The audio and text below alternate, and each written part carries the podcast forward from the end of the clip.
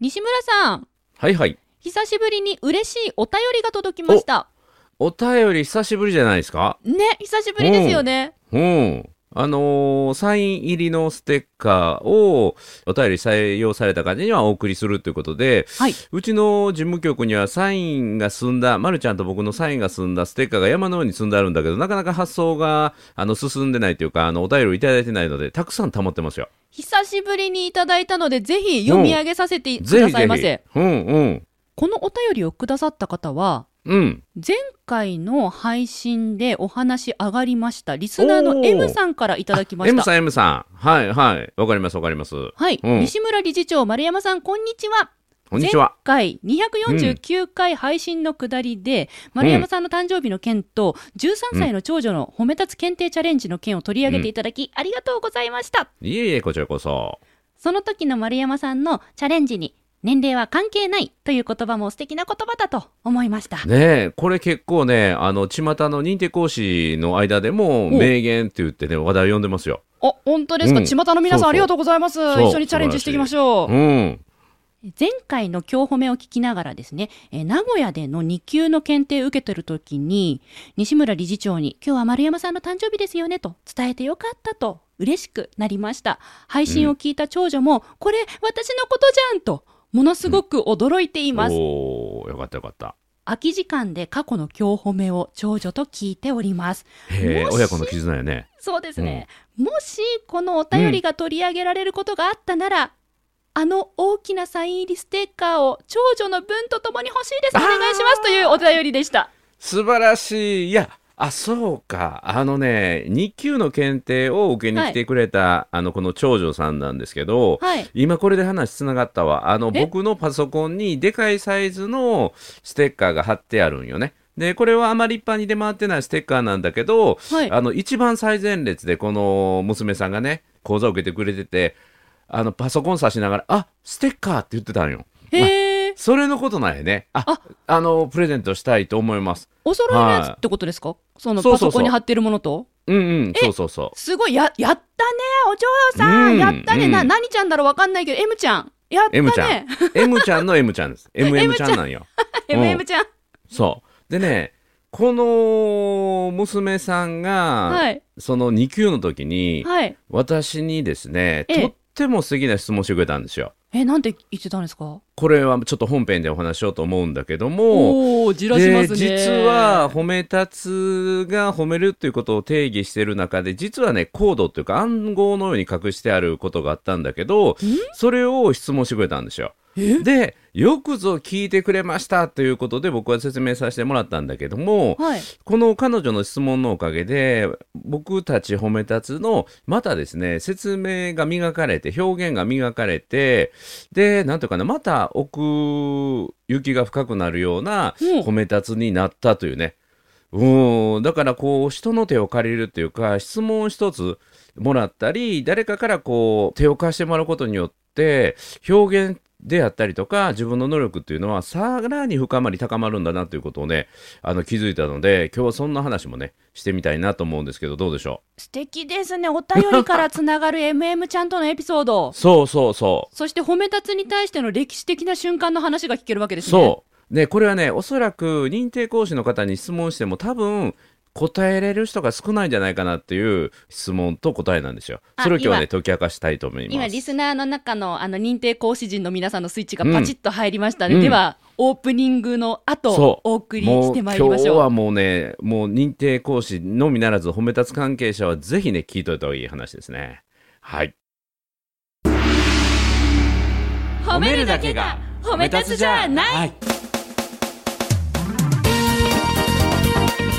日常の中からダイヤの原石を探し光を当てる褒める達人的生き方を提案する今日も褒め立つこんにちはなっこも褒める褒める達人褒め立つこと西村隆之ですこんにちは褒め立つビギナーまるっと空気をつかむ MC の丸山久美子ですこの番組はですね褒め立つって何と褒め立つに興味を持っていただいた方そして褒め立つ検定は受けたあるいは褒め立つの講演会研修は受けたんだけども最近褒め立つご無沙汰だなーっていう方に褒め立つを楽しく楽しくお伝えするそういう番組ですいやあいよいよ250回ですってよそう西村さんそうなんですよこのあの M さんのメールがまたありがたかったのは、ええこの文明の中で前回249回の、えー配信を聞いたということで、えーこのメールをいただいてあそうか前回149回ということは今回250回なんだということをやっと初めて気づいたというねそうなんです M さんそしてリスナーの皆さん私たちですね今 M さんからのお便りを拝読してああれあれあ今日あ今日の収録250回じゃんってねびっくりでしたよねうん、切り板やんみたいなね、はい全く、まああのーいいように言うと、毎回毎回全力投球でね、ええええ数にこだわらず、ええええもう毎回毎回全力投球しているので、まあ、全てが通過点ということなんだけども、やはりね、こういうあの記念すべき会っていうのはね、やっぱり大事なので、大事ですよかった、よかった、思い出せて。いやありがとうございます、そういう意味でも M さん、本当にありがとうございます 皆さんと共に作らせていただいている当番組です、ね、本当にもうキャッチボールしながらねですからどんどんどんどんお便りとかメッセージもいただいてサイン入りの特製ステッカー普通はもらえない大きなサイズの耐水性のあるですねえーカバンなんかにも貼っても大丈夫なそんなえーパソコンに貼っても長期間大丈夫っていうそのねステッカーをサイン入りでお送りしますのでぜひお便りね、えーお待ちしてたいと思いますはいい、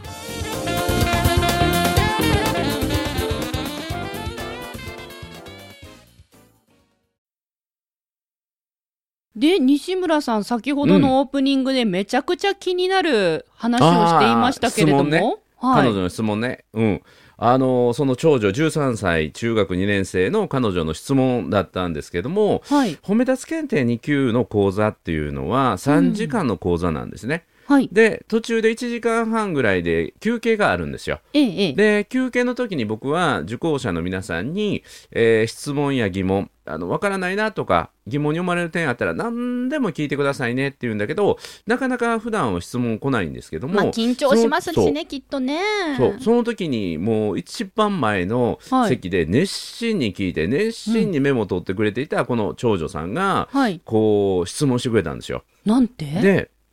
褒め立つが褒めるということを定義してるんですけども、はいそれは価値を発見して伝えるというふうに定義してる、うんうん、うん、そして価値を発見する対象は普通は人のことをよく言うんだけど、はい人だけじゃなくて人と物と出来事はい、この3つを価値を発見するんですよ。でこれは2級の試験に出ますからしっかり、えー理解しておいてくださいねっていうのを前半の説明の中で入れたんですね。はい、でその説明に対して彼女がしてくれた質問は、うんこの褒め立つが価値を発見する対象である人と物と出来事のうち人と出来事だけは漢字なのにどうして物だけがカタカナなんですかって聞いてくれたんですよ。へー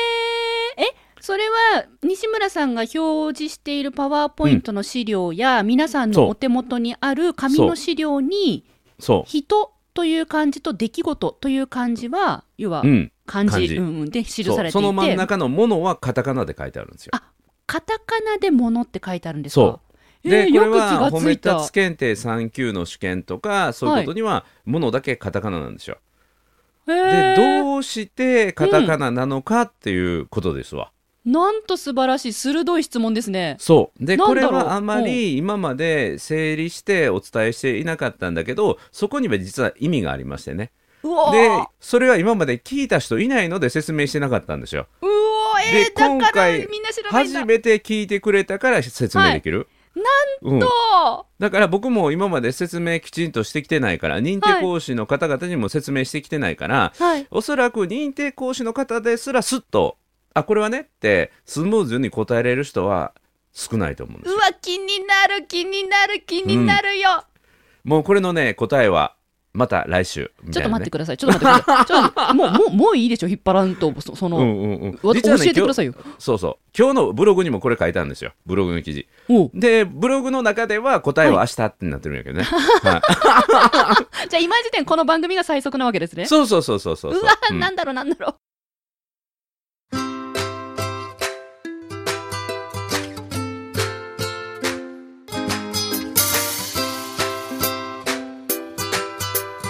今日も褒め立つ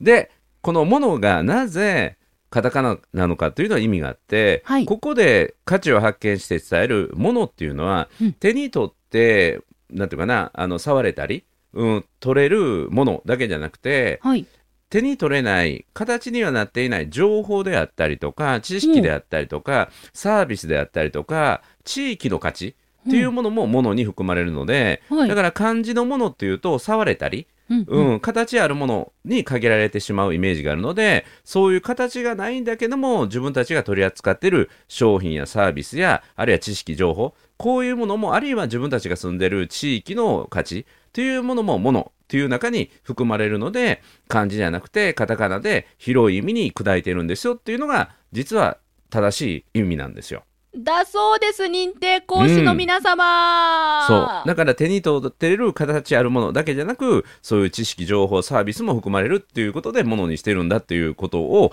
初めて今回説明できたのはその彼女が質問してくれたおかげなんですよ。いい質問いただきましたね、西村さん。そうだから自分一人だけでやってると分かってもらってるだろうとかね、うんうんいうことがあったりするんだけど改めてそこまで説明できた、はいそこまで実は考えてあるんだよということを伝えることができたっていうねはい。うん、これやっぱりね、他の人の力を借りるってすごい大切だなと思いますね。大切ですうんね。四個目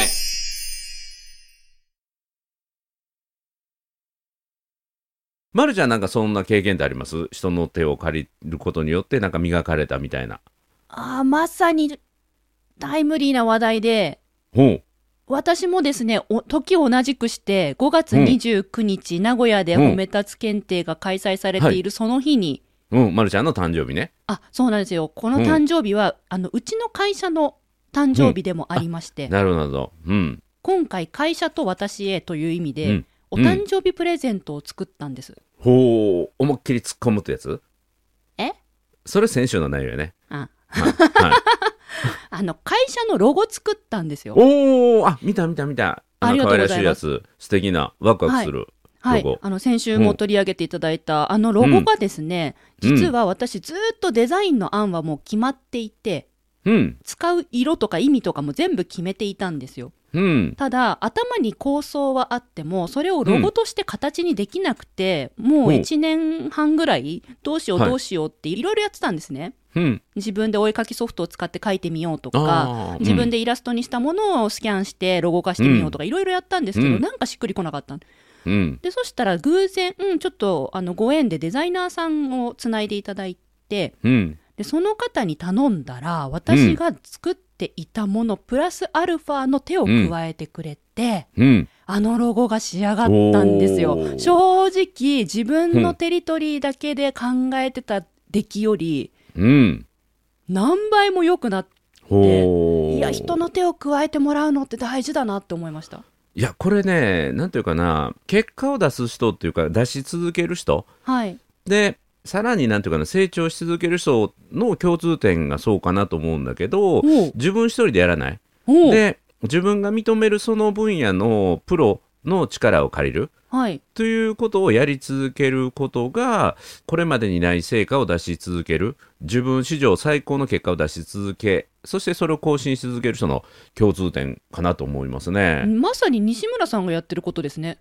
まあまあ僕は徹底してそれをやるよねだからまるちゃんなんかもイラスト自分で描けたりマグカップに可愛らしいね、イラスト描いたりあはいできるので、はい、自分で作ろうとか自分ではい完結しようと思ったらできないことはないと思うんだけどもそこでねちょっとまるちゃんに質問だけどはい、その、まあ、マグカップのイラストなんかすごい可愛いじゃないですか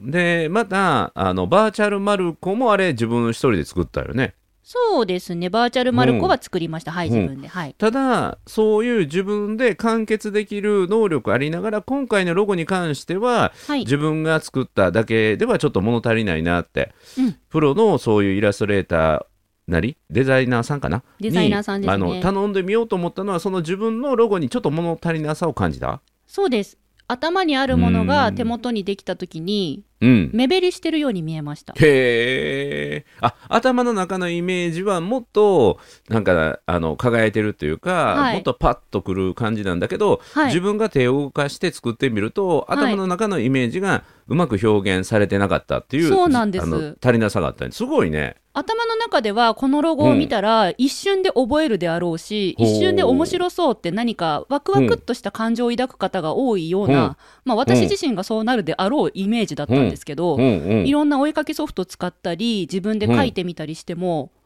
うん。ワクワクしなかったんですよへあのえ。出来上がったものを見て。ほうほうほう。だから私がワクワクしないんだから、ん見ず知らずの人が見たってワクワクするわけがないと思ってへえすごいね。そ,、うんそうなんですかねもう感覚ですね。うんでへしえた。で、それをなんか、ご縁があって、デザイナーさんに力を借りてみたの。そうです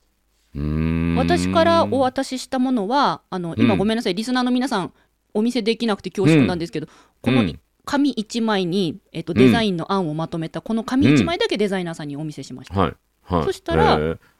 あのロゴに仕上がってもう今まるちゃんが見せてくれたのははいその唇の形をしたイラストと、はいで、えー、シャベリーズっていうローマ字とでその横に手書きで、えーこんなイメージっていうのを説明した文章が書いてあったものを見せてもらったんだけどそれがデザイナーさんが見てその、えー基本的な形唇っていうものを使った基本デザインと、そして躍動感的なものっていうものが欲しいっていう、その手書きのイメージはいえー、まるちゃんの頭の中にあるイメージでそれを受けてそれを形にしたものが今のロゴってことなんですよね。そうなんですほーもう素晴3らしい往復ぐい、らいでメールのやり取り3往復で、うん、たった3日で仕上げていただいたっていう裏話もありまして、へえびっくりしました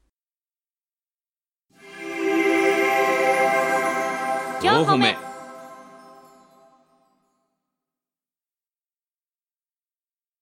あのーそういう面で言うと、はい褒め立つのロゴもまさにそうでね気になったんですよそうステッカーにね、今回お渡ししてそうプレゼントするそうそうあそうのロゴうん、もうあ筆れで書いてはあるロゴですよね、のー今から15年ぐらい前かな褒め立つができる直前ぐらいですね、はいえー2007年8年か2008年頃にあの僕の友人の戸田大輔さんっていうですねはい看板屋さんなんですよ看板デザインをする、えー人で、まあ、よく飲食店なんかの看板とかあるいはメニューで筆文字で表現するっはていうのがあはっいて、だから書道家じゃなくて看板デザインのプロでうーんでその人の僕はデザインというか店舗デザインとかが結構あいいなと思ってたので、はいロゴを書いてもらったらかっこよくなるんじゃないかなと思って、え今から15年前僕は10分間プレゼンをずっといろんな人にしてたんですよ。前言ってまつした検定ねはこんなあの思いを持ってやってるんですって、ちょっと10分いいですかっていう。で、その10分間のプレゼンを見てもらって出来上がったのはあのロゴなんですよ。へえじゃああの文字の勢いとか、うんなんか強弱の中に西村さんが伝えた10分プレゼンの熱意うんが込められてるってことですか、あそそううなんだでえー、それ10分プレゼン見てもらっただけで、あとは何にも言ってない。勢いとか、あの、元気とか全く言ってなくて、はいもうそのプレゼンを見ていただいただけであれが出来上がって、はもういもうこれしかないみたいな。いや本当に私最初にあのロゴ見たロゴっていうかあのマーク見た時に、なんて西村さんにぴったりっていうか どういうことどういうことしどういうこっとくりきてたんですよねへーあの力強さと、うんうんでも丸みもあってうんでも右上に跳ねてるようなイメージだったんですようんうんうん。そう横ロゴとね、縦ロゴとあるんだけど、はい今ちょっと横ロゴを出してますけど、なんかこうもうね力強そうくでも丸くなんかこうね西村さんっぽさがあるんですよねこうんの褒め立つっても文う字このロゴのおかげでもう褒め立つが広がってるっていうかねだからはい、全てのことに関して僕はなんていうかな人の力を借りるのがすごく僕としては好きだし得意な方かな。うんいいですね私逆にあの苦手族だったというか最近やっと人の力を借りることの意味を感じ始めているまだまだひよっこでございます、ね、だから、なんていうかな、ま、るちゃんに僕、なんか表現をプレゼントして、それはでも、西村さんが考えたものだから、私のもんじゃないからって言って、使うことを遠慮してたやつだったよね。はいあの私は肺に穴が開いた経験があっおうおうおうて人前で話したいって思えるようになりましたと、うん。私うのん肺の穴は塞がったけど皆さんの心に穴が開いてるとするならば、うん私はその心の穴を治療して、うん人前で話せる人を増やしたいって活動してま素晴らしすいというこの表現素晴らしいいや西村さんのこの表現うん、だから肺をね勇気っていうものに例えて勇気の肺がね穴が開いてしまう、うん、それをこう閉じてしっかり声を出して喋れるように多くの人になってもらいたいそれが私のしゃべり図の思いですって言ったらめちゃめちゃ感動があるもん自分自身のその肺気胸やったっけ、そうです、えーそう今もそれは、い肺再発するかどうかはわからないわかんないです、うん、感知したわけじゃない。だから、私の肺、勇気の肺に穴が開く、いつ開くかわからない。うん、皆さんも勇気の肺に穴が開いて声が出なくなることを防ぐことをお手伝いしますっていうのめちゃめちゃストーリーとして綺麗から、うんそれどんどん使っていったらいいのにと思って。ありがとうございますちょいちょい、うんちょいちょい自分の言葉で言い始めてて、なので今すもっうもうて言えたんですうよ、そうそうそう、もう完全に自分のものになってるよ。だから、それいい話やねって僕が言ったこと忘れて聞いてるぐらいやからね。 あなた様からいただいたストーリーいやでいござやいいまやしいたや、違う違う。それは僕がまるちゃんから聞いたやつを言語化しただけやから、まるちゃんのものなんですよ。うん、だかあらりがと言うござ語いま化すする人が得意な人に自分の思いを言語化してもらって、それを自分が使っていくっていうことをするってことですわ。そうですね私はうんもう本当に数ヶ月前にそういう視点がなくて、うんいただいたものを使うっていうのは盗作だと思ってたんですよほだから盗んで使うもの悪いことってうん思ってたから、西村さんがその新しい視点をくれましたう。うん。そうよ。だから、まるちゃんが僕の一票事件を使って喋ったらそれは盗作やけど、はいあのと一票事件は僕の身に起こ起きたことやから僕のオリジナルだかエピソードらそうですね OK だからまるちゃんの肺気胸の話は肺に穴が開く話はまるちゃんのオリジナルだからそれをなんていうかなあの脚本家がはい上手に、えー言語化したものをまるちゃんが喋るっていうのはまるちゃんのオリジナルなんですよ。ありがとうございます私には強力な脚本家がいまして、そうだから映像のデザイナーもいれば表現のデザイナーもいるってことですよ。なうるん、ほどですそれをまた企画のデザイナーもこの今日褒めにはディレクターさんという形でいてくれたりねそうですね切り毎口週作りっていう編集していただいて本当そにう、うんうん、だからねこの切り口を自分の中で思ってもなかったような切り口を作ってくれる人っていうのを持っておくとね自分のなんていうかなコンテンツがどんどん増えてくるね。 4歩目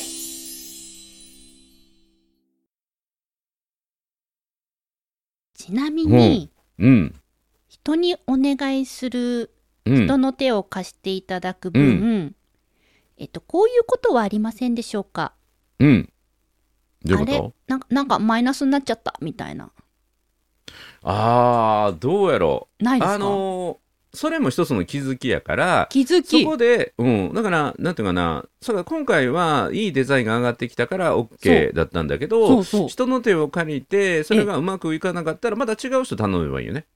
あそれはそれでありがとうございますと受け止そめうてそうそうそう。うんうんうん。で他の B 案を探しに行くみたいなあ、そうそうそうそう。で、そのジャンルにおける自分に一番合う人を見つかるまで。だから、はいまるちゃんの美容師さんみたいなもんですよ。いいあー人は必ず出会えると思って、出会って出会っていけばいい。はい渡り歩いてましたそう、美容師さん探しと一緒。なるほどまさに髪型もあの人の手を借りて良くなる悪くなるっていうものやからね、そうですねうん、自分の髪の毛やけどもそれを美容師さんがデザインすることでより自分がありたい姿に近づいていくってことやから自分の中のコンテンツっていうのはまさにそうかな、相性探し、こう緊張しいだとうんなんかこう人からアドバイスもらうとか、うん、あと人から何かこう正してもらうとか、うんねちょっと調整してもらうっていう時うに、ん、なんか自分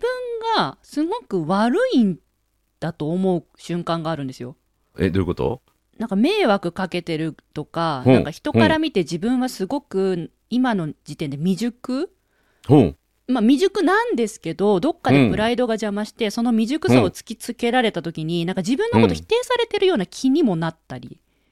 するんですよ。それどういう感覚かななんだ僕ろうあんまりそういうのないなね、西村さんないんですよね。で、私は特に人からアドバイスをいただくとき、要は人の手を借りて何かをしようっていうときに、自分の心が整っていれば大丈夫っぽいんですけど、うんなんか自分の心がざらついてるときに人からアドバイスをいただいてしまうと、自分が否定されたように感じることがあるんですよねあ。ーこうなるほどなるいほうど。それ、人はそどれうすれはばいいあでしょうれか、あれちゃうあの、いらんアドバイスってことちゃうだこっちから求めていく、今回のデザインみたいに依頼っていう形のアドバイスをもらうのはと、い、はいはいそうじゃなくて、まあ、向こうは自分のために思ってくれてってええるアドバイスっていうのはまた違うよね。確かに。うん、だから自分からこう依頼していくっていうパターンがいいのと、はい。であとその他の人からの力を借りてはい。自分の切り口を見つけてもらって新しい自分と出会うということで言うと僕も最近経験したことがあってそれは、あのインタビューを受けるということをやったんですよ。インタビュー。うん、で村上信夫さんっていうですね NHK の元エグゼクティブ、えーアナウンサーの方がいらっしゃって、はい。その方がインターネットテレビの番組を持たれてましてね、うんでその番組が「エンタビュー」っていうねあの人と出会いの縁ご縁があってそれをインタビューしていくっていうことなんですよ。で村上信夫さん信夫さんは NHK 時代からもうさまざまな著名な人をインタビューしてきて、はいまあ、インタビューの達人でもあるんですね。うん。で村上さん曰く、まあ、村上さんも学んだということらしいんですけども、はいインタビューっていうのはインター内側インターをビュー見ていくなといるうほこど。とで、相手の内面をいかに開くか、なるほど。うんで心の扉を開く達人っていうふうに、えー村上信夫さんは自分で自分のことをおっしゃってるんですね。へえ。心の。扉を開く達人ただね僕に言わせるとそうじゃないんですね、はいえうん、本人も知らないその人の魅力の扉を開く達人なんですよ本人も知らないということは、インタビューを受けた西村さん自身が気がついてない扉を開いてもらったんですかその魅力を引き出してくれる人なんですよへえ。かっこよくなかいっでこいい。うん、今回のそのインタビューではこういう切り口あんまりなかったんですけど人生における3つの縁について話をしてくださいって言って事前に依頼を受けてたんですよ難しいお題だもんだ。難しいんよこれがああで私なんかはもう今まで今日ずっと言ってるように人の力を借りて借りて借りてええ。もうあらゆる出会いをなんていうかなチャンスにあの結びつけてるのではい。この縁っていうのを3つに選べないんよね、うんうんううんん。特に人の縁なんてとても選べないのうで、んうんうん、でまあこれ僕の自分の中でこれでいいですかって言ったのが一つは出来事の出会いはい。のご縁で2つ目が人との出会いのご縁そしてはい3つ目が言葉との出会いというご縁という切り口でお話をさせてもらってなるほど。で出来事のご縁っていうのは先ほど言った一票事件小学校4年生の時に僕は一人ぼっちを体験してっていうかもう本当に自分には誰もいないっていう経験をしてそれが今を作ってくれる根本になっててで2つ目の人のご縁っていうのはねこれも本当にこのインタビューがないと思い出せなかった僕は社会人時代の一番最初についた上司、うんこの人が今から思うともう本当に最高の上司なんですよ。最高の上司。でうん、でその人のことを思い出してその人のお話をしてはい。で3つ目の言葉とのご縁に関してはこれは何のチャンスだろうという僕の本当にね心の健康と命まで救ってくれたような言葉ととの出会いのお話をさせてもらって今回のこのインタビューっていう機会がなかったら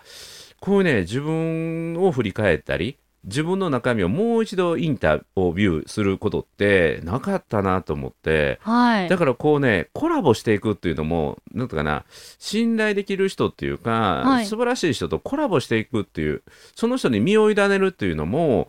まあ、だからね身を委ねるに値する信じるに値する人を自分が持っとくっていうのは自分の能力開発魅力開発にはすごく重要かもしれませんね。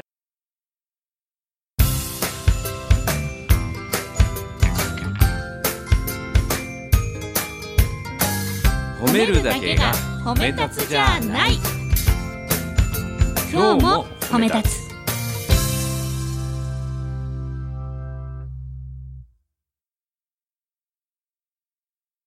なるほどですね先日の2周年記念ライブ、Facebook のライブ配信に私お招きいただいて、まさに同じ経験しましたよ、西村さんおーそうですか西村さんに身を委ねましていや、あそこでもすごい質問されたよ。お風呂でどっから洗えますか言うて。左の手首から肘の間です。言うて。好きな色は言うてね。白です。言うて。オレンジはなしで次の色は みたいなそうそうそう。僕の方こそいろんなもん引き出されたわ。インタビューされて。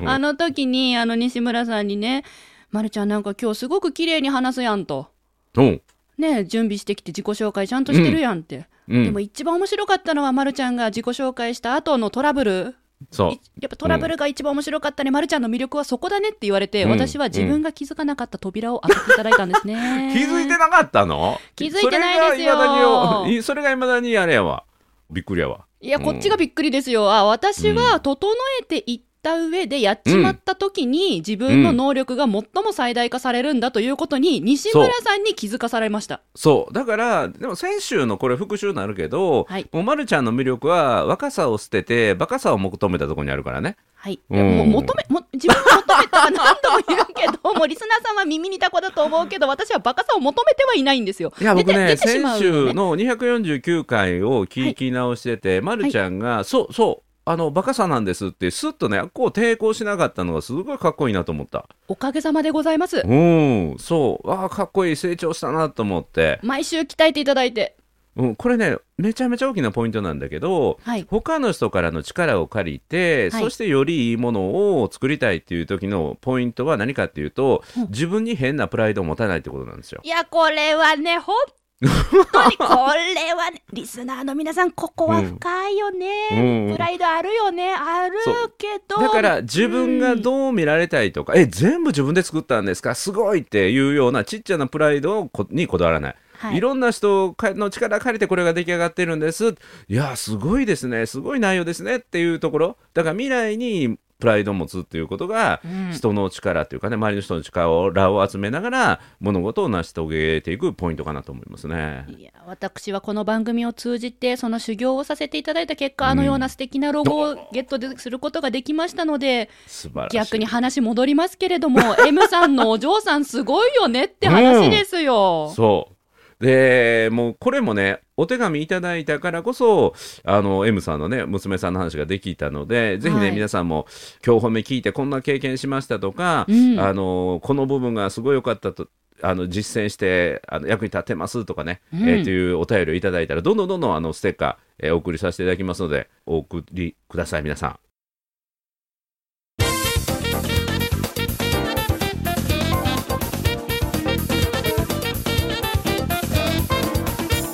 しかもなんか防水機能付きなんですかそのステッカーは。防水かねあの加工がしてあるというね、はえいー表にフィルム加工がしてあるっていうあの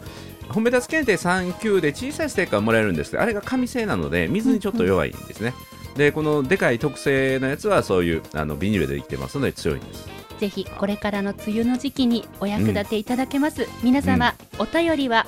えー、褒め立つ教法えななえっと 褒め立つホームページのうんおお便りでしたっけメッセージみたいな感じでしたっけ西村さんえーちょっと待ってやはい、えー、褒め立つ協会ホームページのですねお問い合わせフォームというところをクリックしていただいて今日褒め宛てのメッセージと送っていただくとうちの事務局のスタッフの方がですねえー私たち3人にえー私とまるちゃんとディレクターさんにメールでパーンと転送していただいて採用するかどうかっていうねそこを考えさせていただいてまあ大体ね採用させていただきますので、はいえーぜひお送りいただければと思います。すごい綺麗なご案内をありがとうございますやっぱこう人に頼るって ね大事に思って借りていきましょうリスナーの皆さん今週もありがとうございま したすごいねすごいねいやこういう時のプライドはもうない もんねナイス、はい、普通 MC がここやる部分やねんけどねそうもう今までの初期の頃はね、ま、るちゃんが「では丸山さん、はいまるちゃんよろしく」っていうことやったんやけど、はいい、やー腕上げたねありがとうご ざいますおかげさまでございますということで「なっこも褒める褒め立つに褒め立つこと西村隆之と褒め立つビギナーまるっと空気をつかむ MC の丸山久美子でした今日も褒め立つそれではまた次回。